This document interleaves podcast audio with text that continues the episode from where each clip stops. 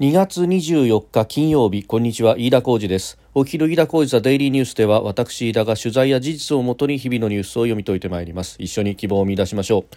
今日取り上げるニュースまずは今日2月24日ロシアによるウクライナへの侵略から1年となりました。これに合わせて国連総会は緊急の特別会合を開きましてロシアの戦争犯罪に対する調査と訴追の必要性を改めて明記した決議を賛成多数で採択をしております、えー、それから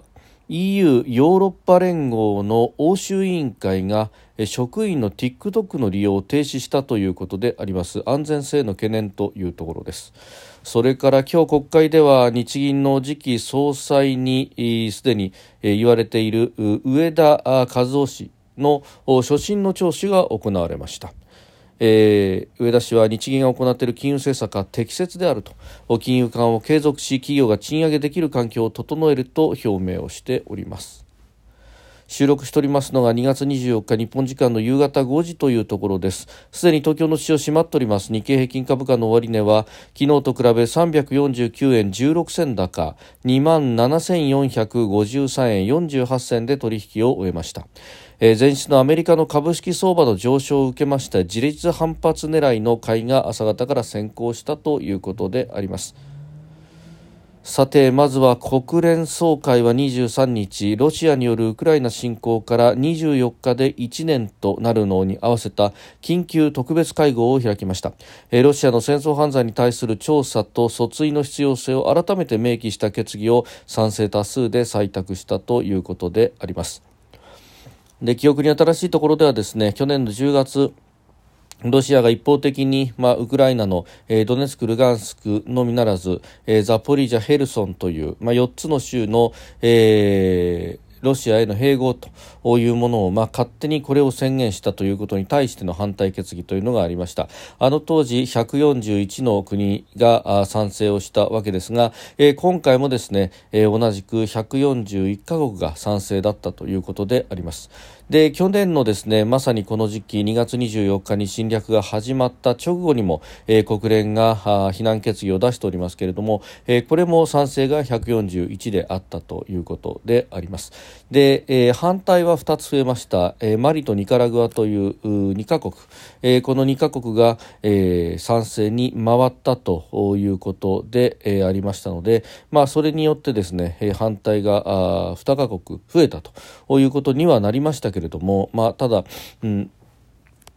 えー、この非難決議に対しての賛成が141であったということは、まあ、あ一定の効果そして、えー、国際社会の関心という意味でも非常に大きかったのではないかと。で他方ですねこの10月の決議などで、えー、賛成でも反対でもなく危険ないしは、えー欠席と、まあ、棄権をした国々に関してはですね、えー、ゼレンスキー、えー、ウクライナ大統領も電話攻勢をかけて、えー、なんとか賛成に回ってほしいというような工作をしていたんですが、まあ、そこの部分はなかなか難しかったということがありました。でこの採決に先立ってですね、えー、各国の代表たちが演説を行っておりますけれども、まあ、この中で、えー、日本の代表は林芳正外務大臣が、えー、今回、えー、国連総会での演説に臨んだということであります。まあ、その走行というものはですね今日の長官レベルですでに出てきて、えー、おりましたけれども、まあ、あの林外相なかなか踏み込んで、えー演説を行ったようだということであります、えー、残念ながらですねまだ外務省のホームページにはその演説の全文というのが、まあ、この収録している段階では上がってきておりませんので、えー、なかなか中身の論評をするというのは、まあ、あ正確なところは難しいんですけれどもただですねここでは、えー、かなり具体的に踏み込んで、えー、想像してほしいと、えー、常任理事国があなたの国を侵略し領土を奪った後に、えー、敵対行為を停止し平和を呼びかけてきたならと、え、それは不当な平和だと、え、これが許されるなら侵略者の勝利になってしまうと。いうふうに演説をしたということであります。まあ、林外相はですね、まあ、就任直後の G7 の会合などでも、え、自らピアノを弾きながらイマジンという曲を、え、歌ったということがありましたけれども今回は、え、歌ったのではなくて、え、この演説で、まあ、イマジンと想像してほしいということをおっしゃったようですけれども、まあ、日本のですね、えー、外相のあるいは、えー、代表の演説過去にも、まあ、国連の総会等々で様々ありましたけれども、えー、なかなか踏み込んだ形でですね、まあ、みんな平和を望んでるんだけれどもその平和にだって形があるんだと。で平和ってものは原則に基づかなければいけないというふうにですね、まあ、ももともちろんこれはあの常識的な線は外していないないということでありますけれども、えー、なかなか評価の高い演説だったようであります。まああのこういうところでですね、まあ、外務省もタイムリーに、えー、演説、まあ、すでにね、えー、その原稿等々というものはあるわけでありますから、えー、こういったものもですね早めに上げるということもまた、えー、情報戦の一助にもなるということでもありますし、えー、せっかくこうして、えー、原理原則、まあ、法法の支配であるとかに基づくですね、えー、演説を行ったということであれば、まあ、この部分というのはあきちっと評価をすべきなのではないかなということもまた合わせて思うところであります。でまあこのね、えー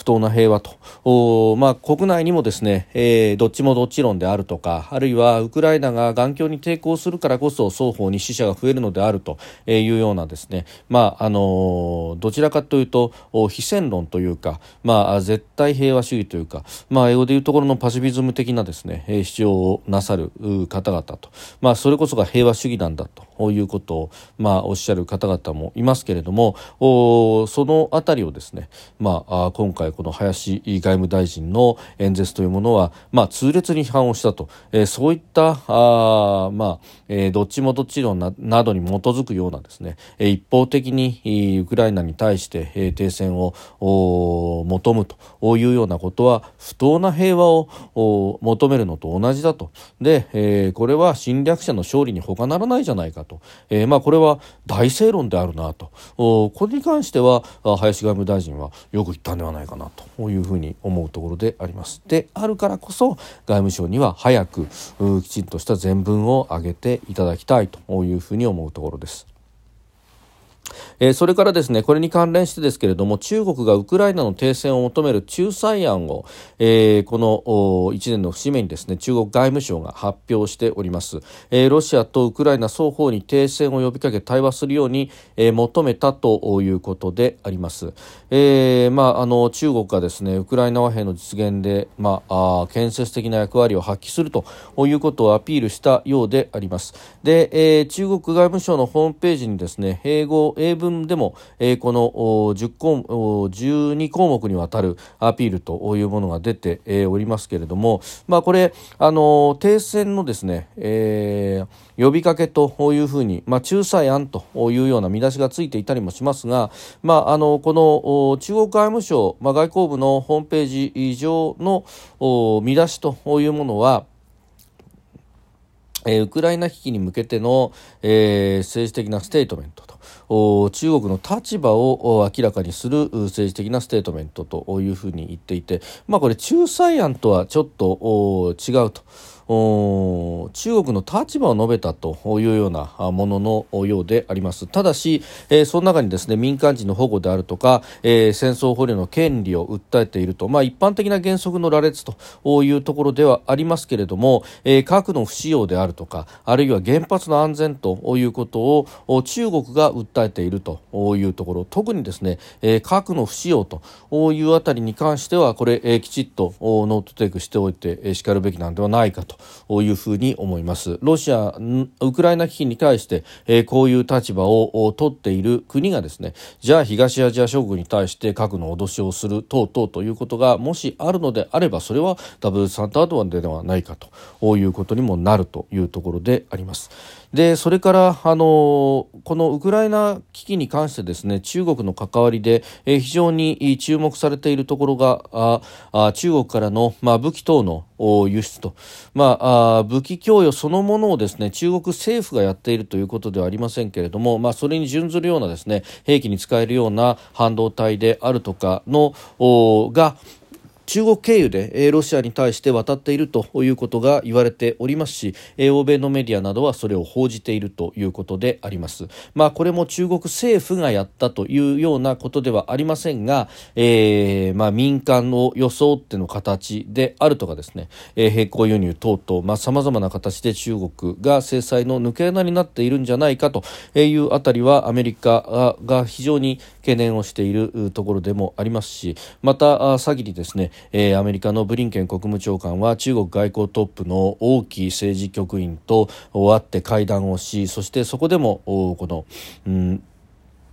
結果を見ることになるぞというようなことでですね強烈に釘を刺したということがありました、まあ、ブリンケン氏はアメリカのメディアのインタビューの中で、えー、中国がロシアに殺傷力のある武器を支援しすることに関して、えー、あ断念するように圧力を深めていると強めているというようなことが出てきております。まあ、あのこの辺りウクライナをめぐってもですね米中の駆け引きというものも出てきております。まああの本当に仲裁に乗り出してくるということになれば、えー、これはまあ外交上のメリットを中国が稼ぐということになりますが、まあ、他方ですね、えー、去年の2月の頭に中ロ首脳会談が行われましてそして、えー、習近平国家主席はプーチン氏にプーチン大統領に対してですね、えー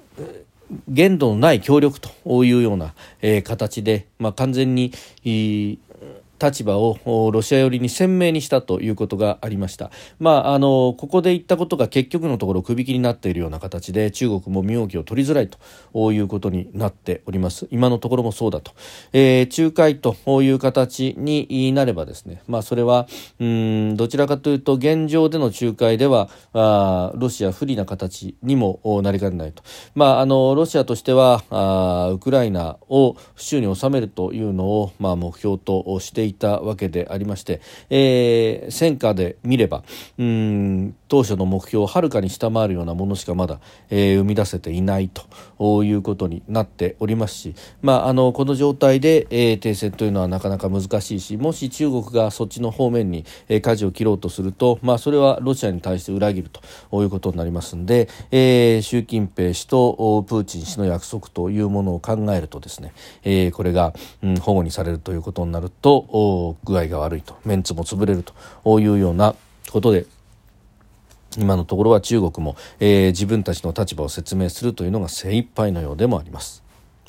それからですね EU のヨーロッパ欧州委員会は23日中国発の動画共有アプリ TikTok を職員が利用することを停止すると発表をしました。サイバーセキュリティ上の懸念から情報の流出などを防ぐためだということであります、まあ、TikTok の危険性というものはアメリカでも指摘されそしてカナダ当局も TikTok を調査するなどを、えー、行っていると。いうことであります。まあ、あの日本は相変わらずこういったことに関しても野放しのままというところでありますけれども、まあ、あ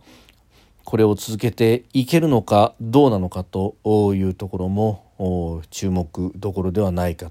というふうに思います。まあ、あの短い動画をどんどんとですね、えー、手を変え品を変え見るということになるそして、まあ、TikTok 上で、えー、まあ、うん跳ねる動画というものがですね、えー、中国を来賛するような動画を上げれば跳ねてそして、えー、お金が稼げるというようなところからうんまあ、影響力工作というようなものがどんどんと深まっていくというようなことも言われております。まあ、あのそのあたりの危険性であるとかあるいはデータを抜かれるかどうかというようなところも含めてですね、えー、安全性が担保できないということで、まあ、今回 EU はこういった決断に至ったというところであります。まあ、そう考えると日本の対策の遅れというものがやっぱり EU 規模にならざるを得ないというような事態ではなかろうかと思います。それからあ日銀の次期総裁候補として、えー、名前が挙がっております経済学者上田和夫氏らに対する、えー、所信の聴取が、えー、今日衆議院で開かれました。衆議院の議員運営委員会で開かれております。で上田氏は日銀が行っている金融政策は適切だと、えー、金融緩和を継続し企業が賃上げできる環境を整えると表明をしました。で2%の物価目標に関しては持続的安定的に達成するには時間がかかるというふうに説明をしております。であのこの